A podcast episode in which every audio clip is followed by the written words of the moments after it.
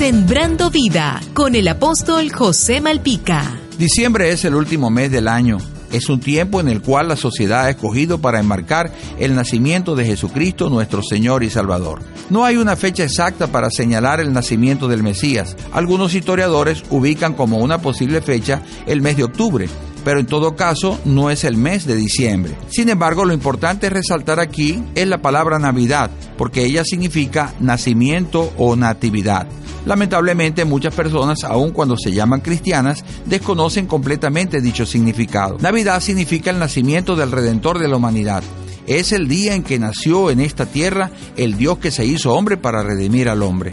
En este sentido, quiero decirte que a Jesús no lo podemos tratar de la misma forma como tratamos a cualquier persona cuando cumple año una sola vez al año. ¿Qué quiero decirte? Que la natividad de Jesús no la podemos enmarcar en un solo día al año, tal como se estila el 24 de diciembre, porque Jesús es una eterna Navidad los 365 días del año. Él nace todos los días en el corazón de aquellos que le han recibido como su Señor y Salvador. El Cristo que nació en el mundo también debe nacer en tu corazón.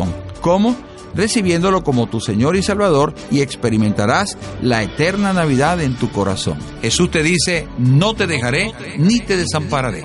Sembrando vida con el apóstol José Malpica.